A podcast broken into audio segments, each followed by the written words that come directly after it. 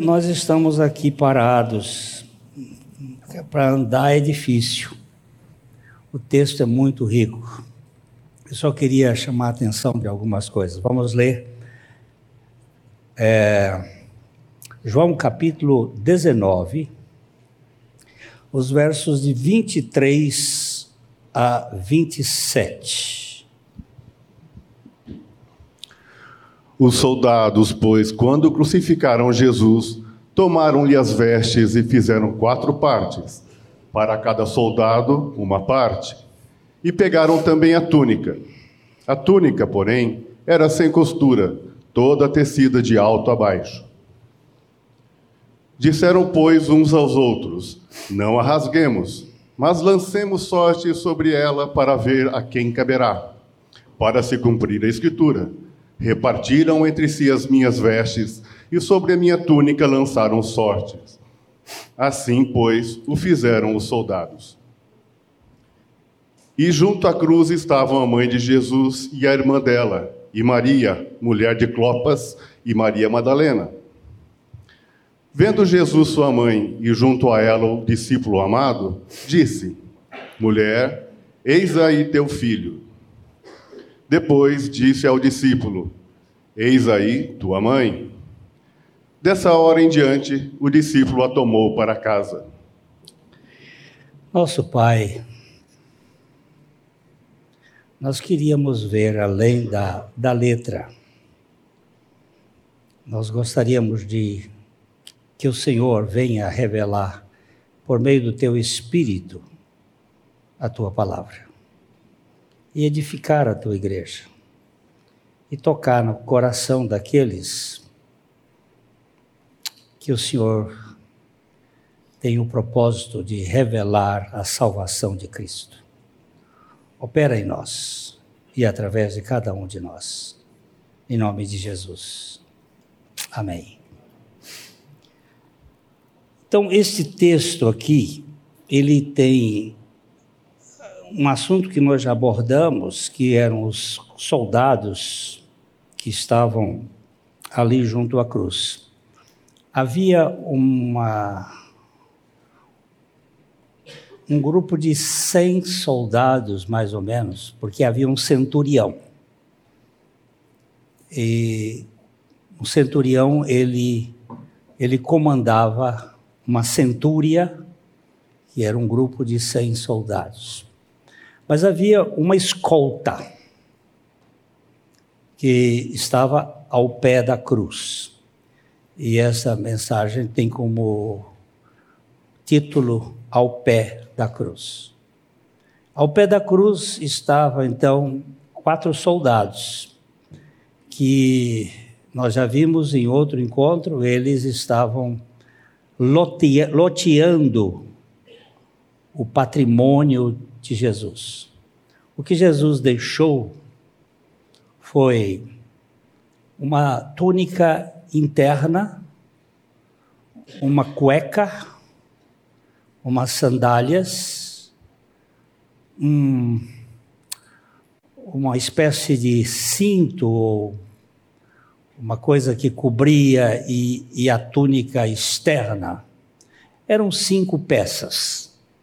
Quatro foram loteadas, uma para cada soldado, e a túnica talar, que era costurada ou uh, tricotada, não era bem, era uma, mas uma forma, ela era inteira, costurada de cima embaixo. Não tinha, não tinha costura eles resolveram é, sortear. Isso era para cumprir o Salmo 22, 18. Dá uma olhada nesse Salmo 22, 18. É um cumprimento das Escrituras. João, ele, ele tem uma preocupação de mostrar que o sacrifício de Jesus, ele cumpria um propósito que tinha sido planejado antes da fundação do mundo porque o Cordeiro de Deus foi sacrificado, segundo a palavra de Deus, antes da fundação do mundo. O propósito de Deus. E depois, há todos os detalhes que estão ligados à cruz. E, e esse é, uma, é um cumprimento do Salmo.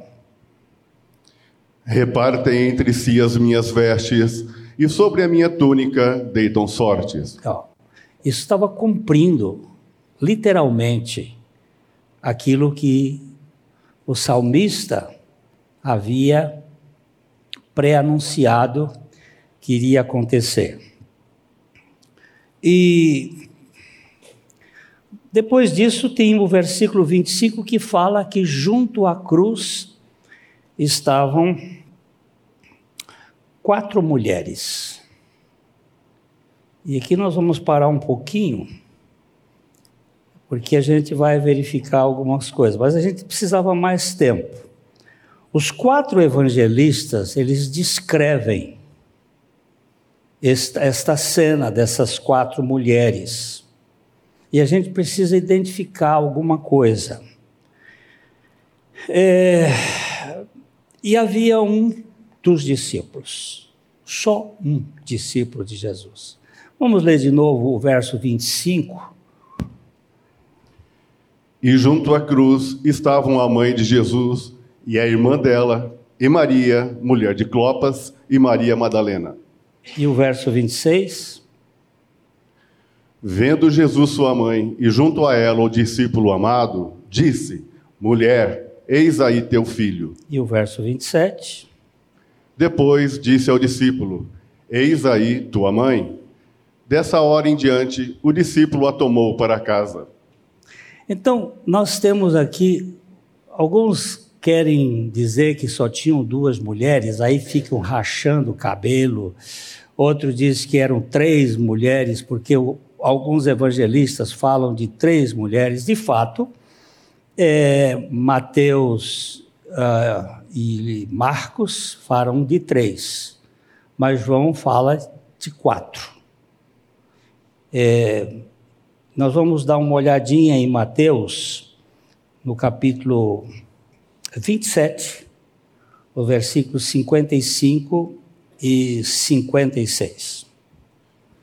Estavam ali muitas mulheres, observando de longe. Eram as que vinham seguindo a Jesus desde a Galiléia para o servirem. Entre elas estavam Maria Madalena, Maria, mãe de Tiago e de José, e a mulher de Zebedeu. Guarde bem esses detalhes aqui. E quando você junta todos os textos, a gente vai descobrir quem são essas mulheres. Ele fala que estavam ali as mulheres que o seguiam desde a Galileia.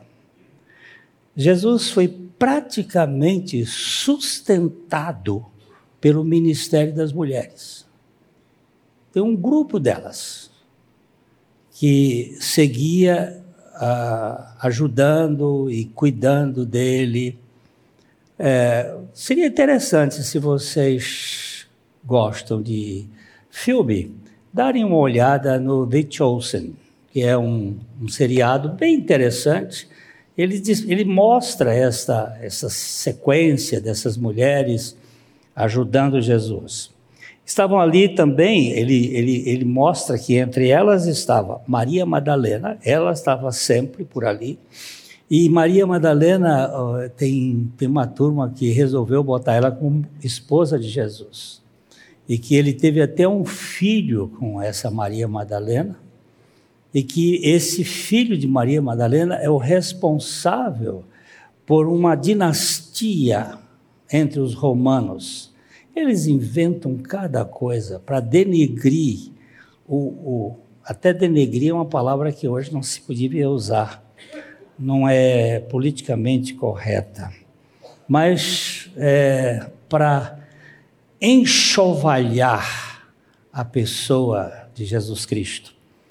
E Maria Madalena foi uma prostituta, uma mulher pecadora, uma mulher que tinha uma vida possuída por sete demônios. No, no episódio do The Chosen, é, ela era chamada de Lilith. A expressão Lilith, que aparece no Salmo 91 e também no profeta Isaías, é, é, na mitologia hebraica é a serpente, que segundo essa mitologia, que não tem nada de Bíblia, é tudo invenção da mente humana, é que o apóstolo Paulo manda que a gente não recorra às, aos, às fábulas, mas a gente vai falar aqui porque isto existe aí na, na escritura gnóstica. E é bom que você saiba para não, não comer gato por lebre. E que a Maria Madalena teria esse nome porque ela era pertencente a essa turma ah, da prostituição sexual, que, tem, que é uma vertente muito forte. E ela era chamada de Lilith, e ninguém a chamava por Maria, mas há um momento, naquele dia que eu vi a primeira vez este quadro, eu fui a, nocauteado. Porque ela vai andando na rua e as pessoas diziam Lilith, conversando com ela porque trocava sexo por dinheiro, que é uma das especialidades dos, dos homens que não têm consciência espiritual. E ela só recebia esse tipo de assédio quando de repente ela escuta uma voz que diz: Maria.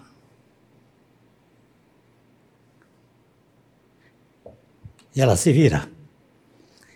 E é aquele que nos chama pelo nome. Aquele que não põe um apelido. É aquele que descobre um cobrador de impostos em cima de uma árvore e diz para ele: Zaqueu, desce me convém pousar contigo na tua casa. Que não faz acepção de pessoas, que veio para salvar gente indigna. E quando ele diz Maria, ela faz uma resposta e diz Rabone. Só tu podes me conhecer. Jesus te conhece pelo nome. Ele sabe quem é você. E se sua vida está cheia de máculas ou de demônios, Ele é poderoso para libertar a sua vida. Ele tira você da escravatura de Satanás e do império das trevas. Estava ali também é, Maria, a mãe de Tiago. Esse, essa, esse aqui é um negócio que nós vamos ter que achar uma resposta. É, Tiago aqui é o menor. Jesus teve dois Tiagos como discípulos. O Tiago, irmão do João, e o Tiago, o menor, que era irmão do José, que possivelmente Matias e José, aqueles dois meninos que ficaram lá na, na regra 3, para substituir João, pudesse ser esse José, filho da Maria. É, e, e a mulher de Zebedeu. A mulher de Zebedeu é a mãe de Tiago e João. Tiago, o discípulo de Jesus, que foi o líder da igreja no princípio em Jerusalém. E João, o discípulo amado. Então, nós temos aqui Maria, é, Madalena, a Maria, mãe de Tiago, que depois nós vamos ver qual é o, o, nome dela de fato. Ela tem o um nome de Maria, mas tem outro nome que acompanha, que a gente tem muito nome duplo. E a, a mulher de Zebedeu, que aqui não está o nome dela. Agora vamos para Marcos, Marcos capítulo 15, versículo 40. Estavam também ali algumas mulheres, observando de longe. Entre elas, Maria Madalena, Maria, mãe de Tiago, o menor, e, de José e Salomé. Ai, ai, ai. A Maria, mãe de, de Tiago, o menor, e José, e Salomé. Quem é Salomé? Quem será Salomé? Será que é a, a esposa do Zebedeu? Parece, parece que tem rumo aí a coisa. É... Maria, agora vamos para João capítulo 19, versos 23 e 24.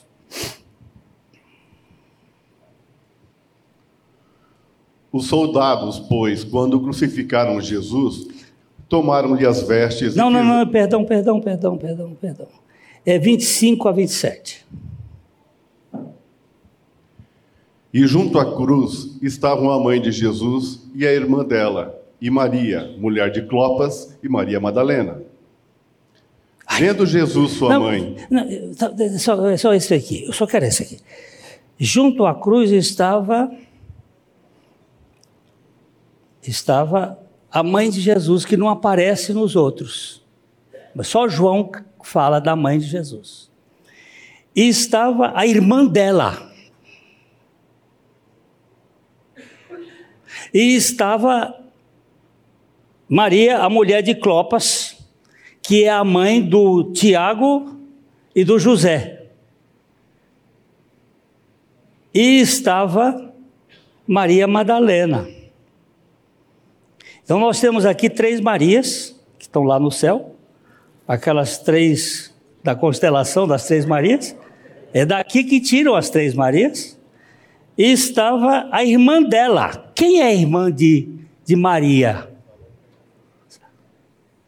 Escutei alguém falar. Salomé. A mãe de João e de Tiago do, do Tiago e do João, aqueles dois que disputavam o lugar da direita e do lugar da esquerda do lado de Jesus. Sabe quem era ela?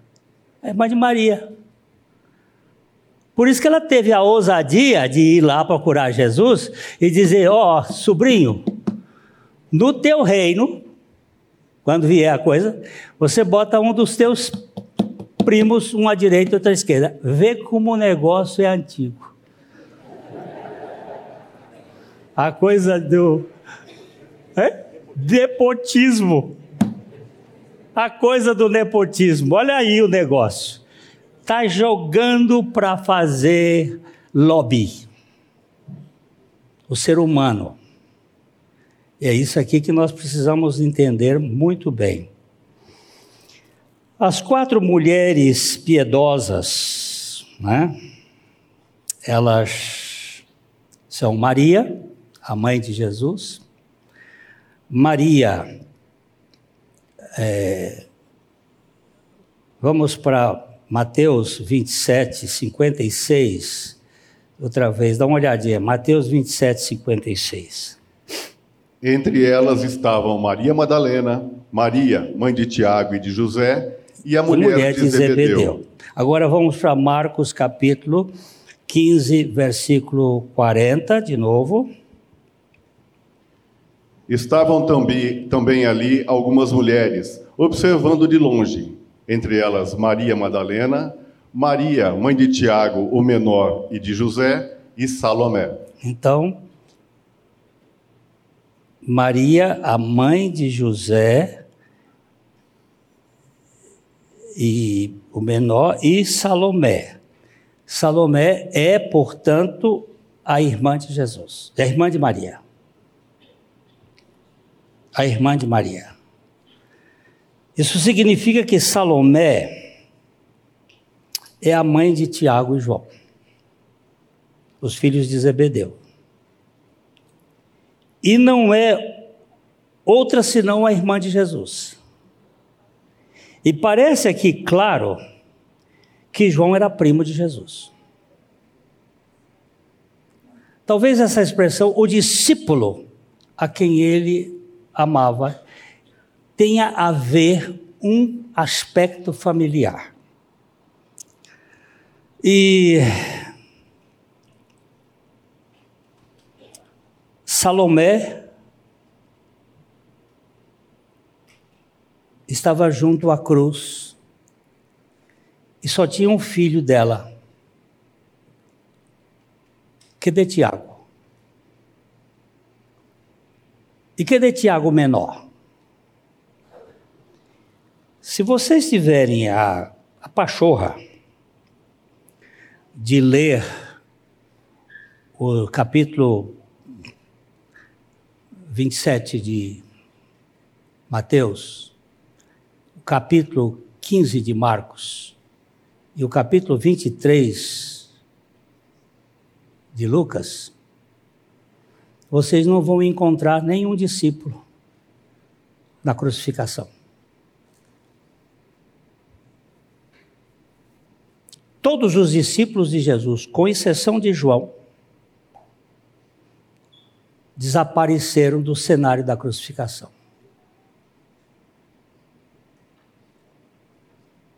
O que aconteceu com eles? É, parece que eles fugiram. Eu estou saltando muita coisa aqui. É, eles seguiram de longe. Eles foram embora. É,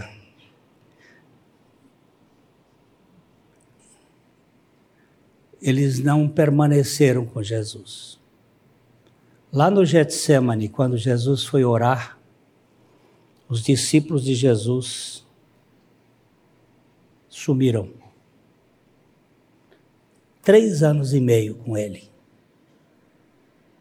Na hora que ele mais precisava. Eles não conseguiram nem orar com Jesus. E quando Veio a escolta, eles subiram e fugiram. E não apareceram mais, só aparece João.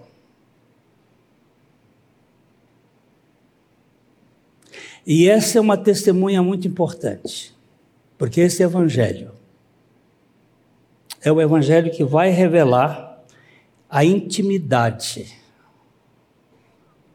não do primo,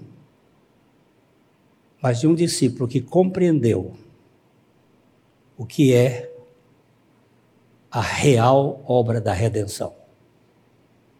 Você sabe que os discípulos de Jesus, eles não creram em Jesus, senão depois da ressurreição.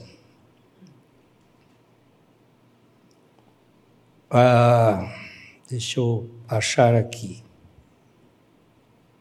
Marcos capítulo 16, verso 14. Depois que Jesus é, aparece para eles, ele faz uma censura. Verso 16, 14. Finalmente, apareceu Jesus aos onze, quando estavam à mesa, e censurou-lhes a incredulidade e dureza de coração porque não deram crédito aos que o tinham visto já ressuscitado. Os discípulos de Jesus só vieram a crer, bem como os irmãos de Jesus, depois da ressurreição. Eles andavam com Jesus. Eles, Pedro chegou a dizer assim: ainda que todos pisem na bola, eu jamais pisarei. Foi o primeiro a cair fora. Isto aqui nos ensina que você não pode confiar no homem. Você não pode confiar em você e não pode confiar em mim. Que é maldito o homem que confia no homem. E que esta obra tem que ser feita para uma substituição. Nós temos uma, um texto que mostra que Pedro só foi regenerado depois da ressurreição de Jesus Cristo dentre os mortos. 1 Pedro capítulo 1, versículo 3, ele diz claramente, com todas as letras, que a sua, a sua regeneração decorreu da ressurreição de Jesus Cristo dentre os mortos.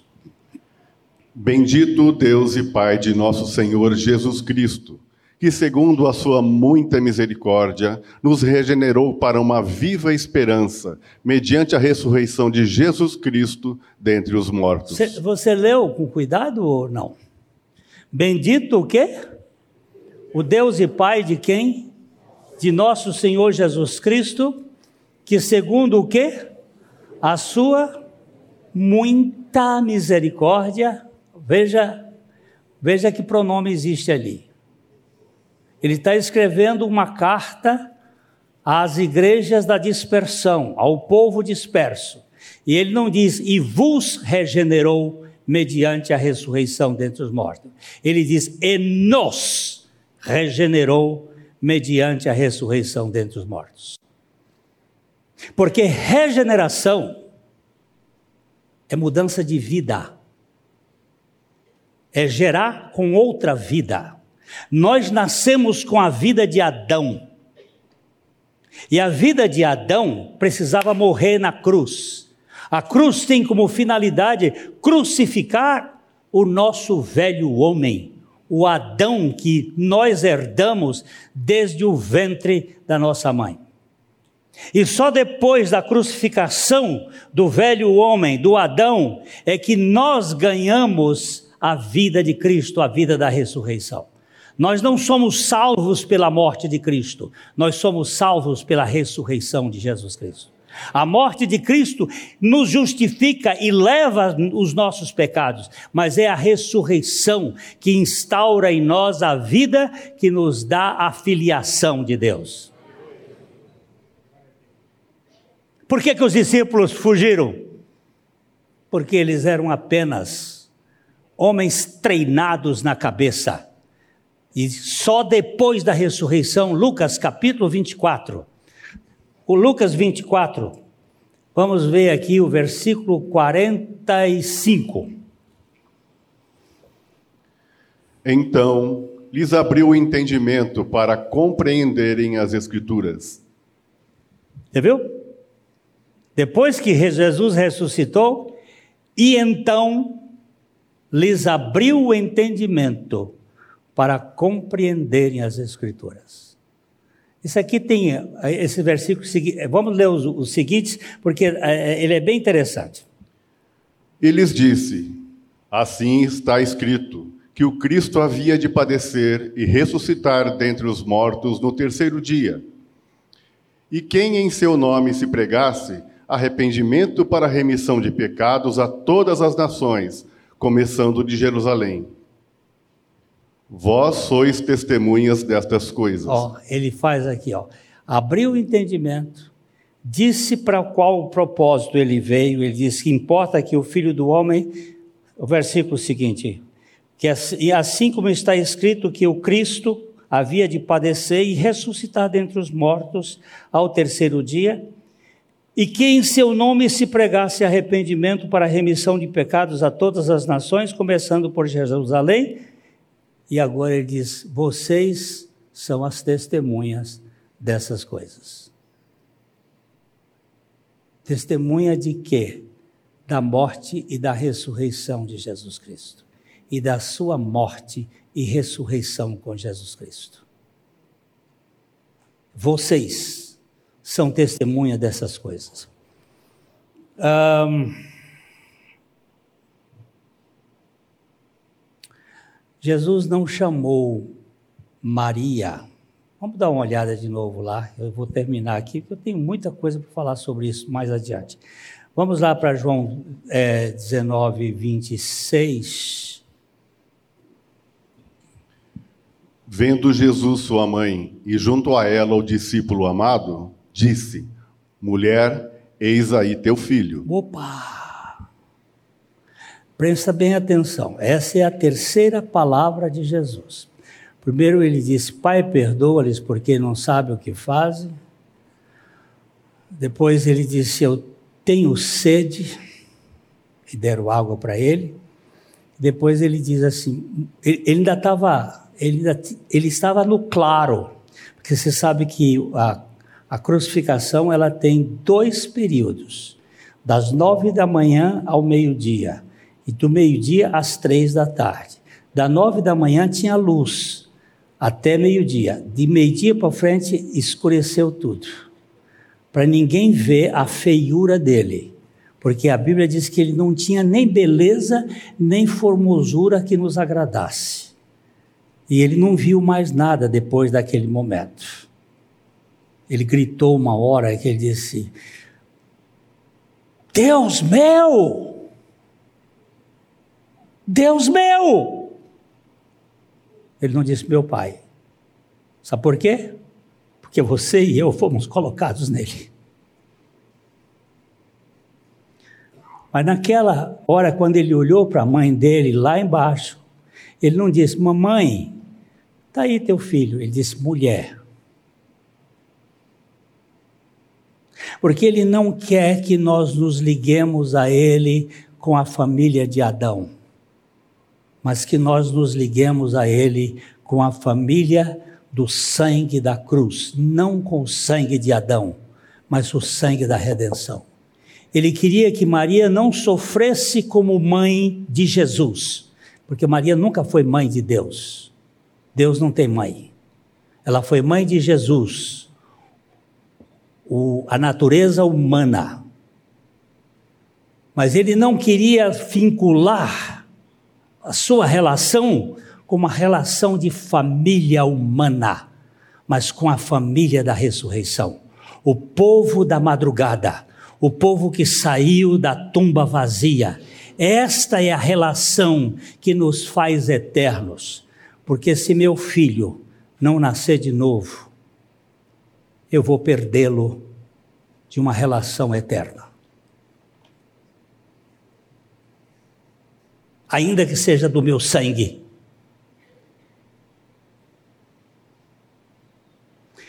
Jesus não trata com humanismo. Ele diz mulher.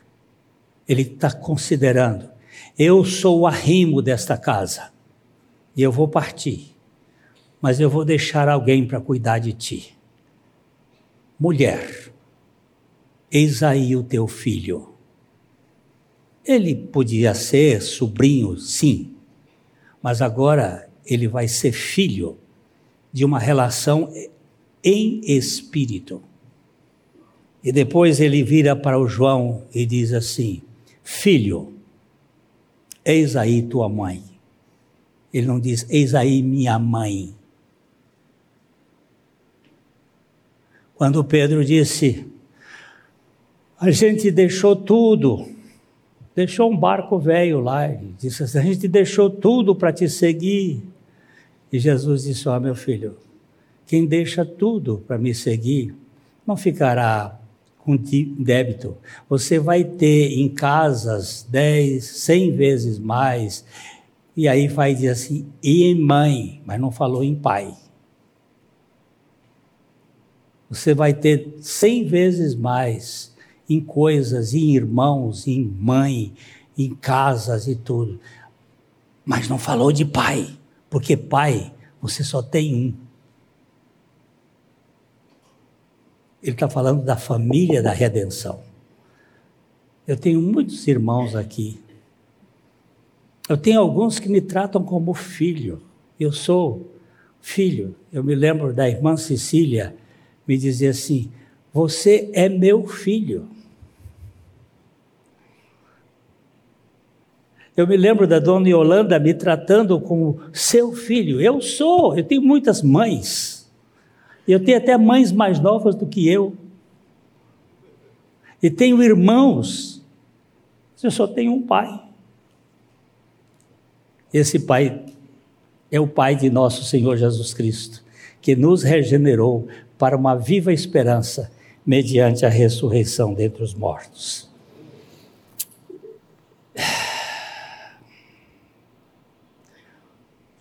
O bispo da igreja anglicana, J.C. Riley, ele disse o seguinte: agora, da agora em diante, Jesus, por que, que ele disse mulher? Da agora em diante, ela deve lembrar diariamente que o seu primeiro objetivo deve ser viver a vida de fé como uma mulher crente, como todas as outras mulheres cristãs, não como a mãe. Sua bem-aventurança não consistia em estar relacionada com Cristo Jesus segundo a carne, mas em crer e guardar a palavra de Jesus Cristo ressuscitado. Você prestou atenção no jogo das palavras aqui? Cristo Jesus é a encarnação de Deus. Jesus Cristo é o homem ressuscitado que está à destra de Deus como nosso Salvador.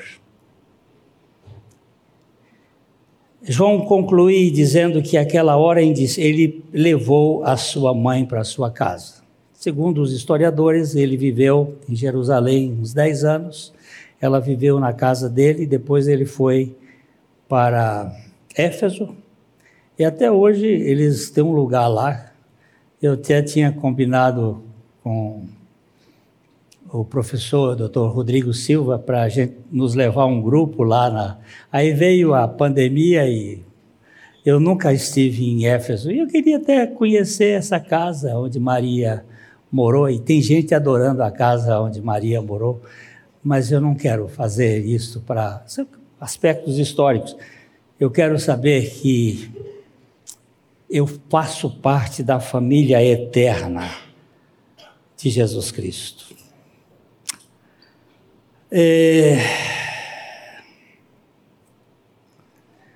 Havia alguns que estavam distantes da cruz, longe, ele dizia assim, e muitos observavam de longe. Tinha alguns que estavam ao pé da cruz, e tinham dois que ficaram ao lado um à direita, outro à esquerda. Parece que o da direita é que foi salvo. É...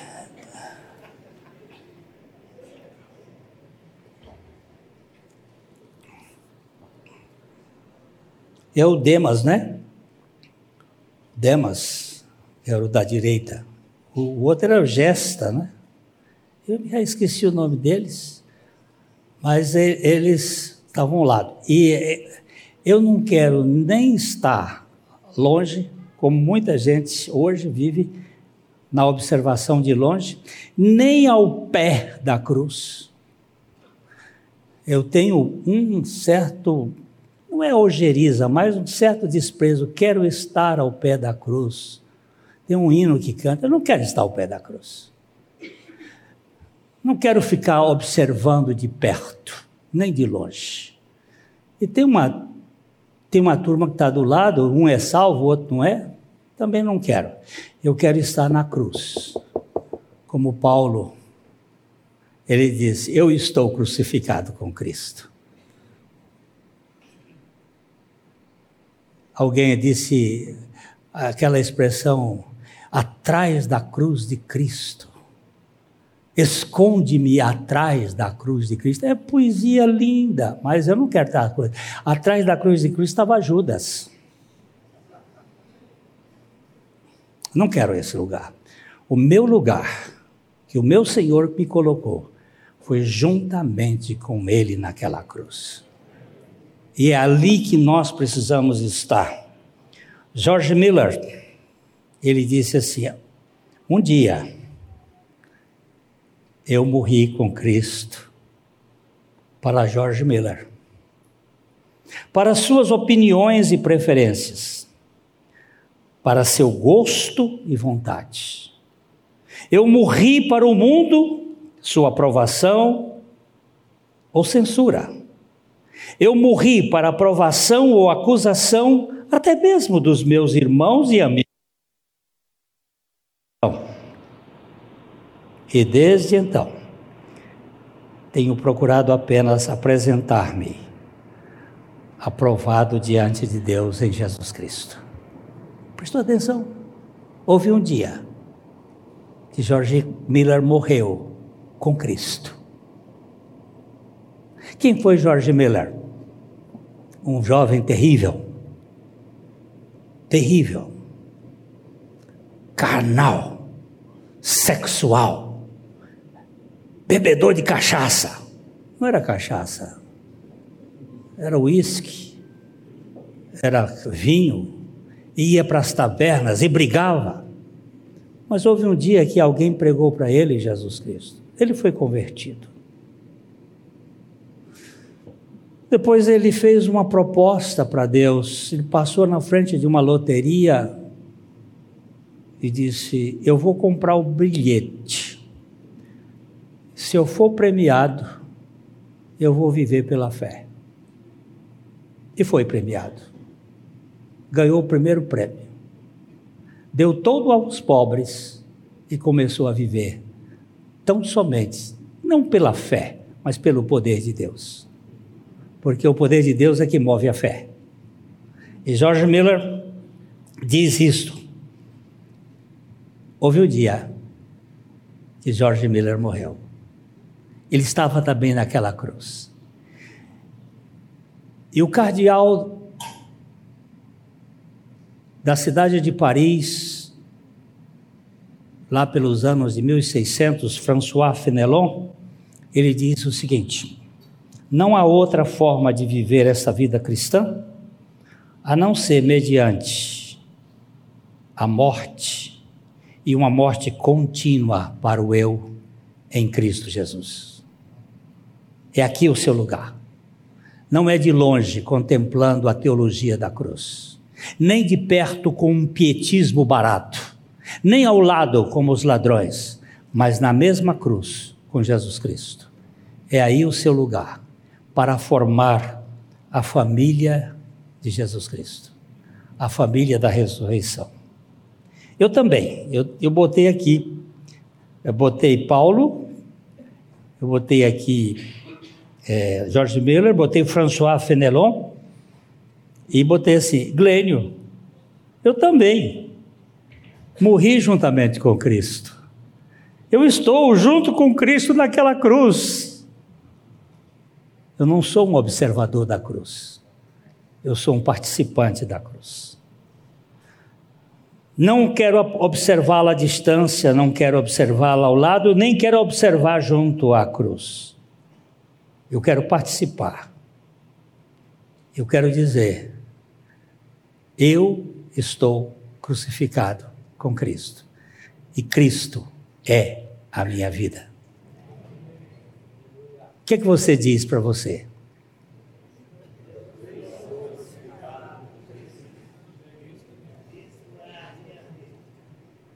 Você, você concorda com o fato que você não é um observador da cruz? E você não é um observador ao pé da cruz? Mas que você está naquela cruz e que Cristo o ressuscitou para ser membro da família dele, não da família de sangue. Ô João, obrigado, João porque você foi o único que ficou até o fim.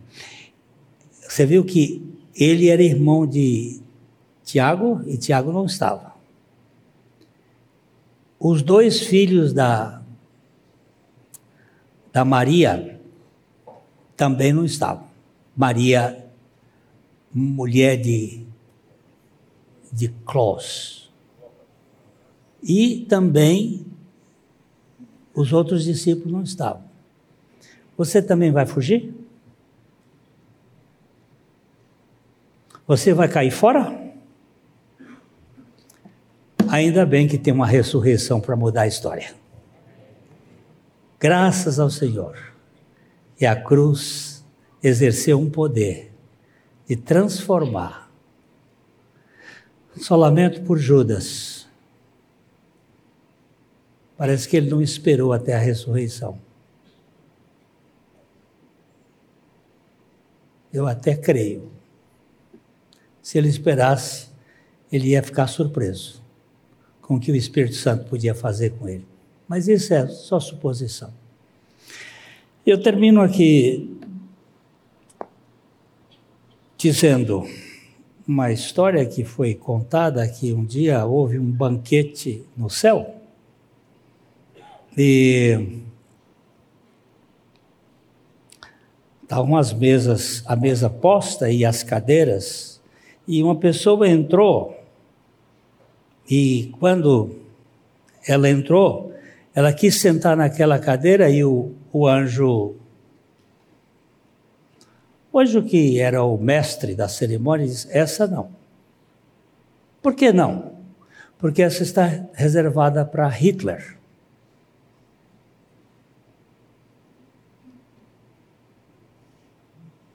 Ele foi para outra e disse: Essa não. Essa está reservada para Frederico Nietzsche.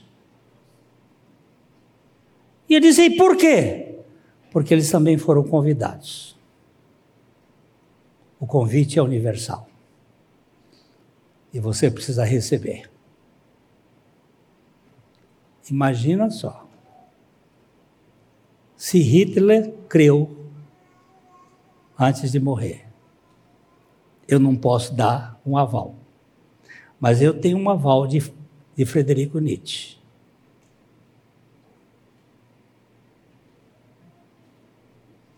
Ele gritou num dos seus poemas. Vocês me esperam só eu achar o poema aqui, depois eu termino. É só um instantinho que eu acho. Ele não está muito escondido.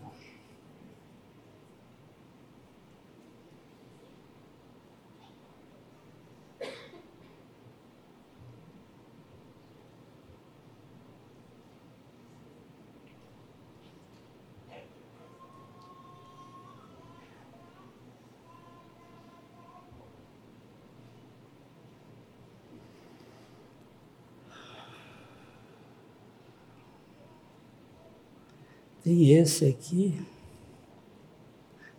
Eu tenho dois aqui, peraí, um momentinho.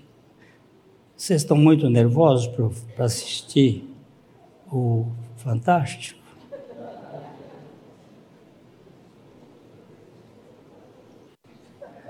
Ele, esse é um dos que diz assim: se a vida nos anda a ultrajar, a verdade é que também nós, de certo modo, ultrajamos a verdade.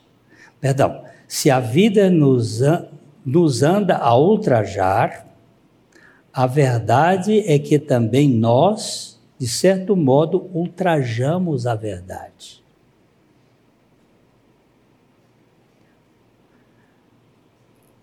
Temos a espera, a espera os nossos primeiros erros e estamos de vigia a espreitar a ruína.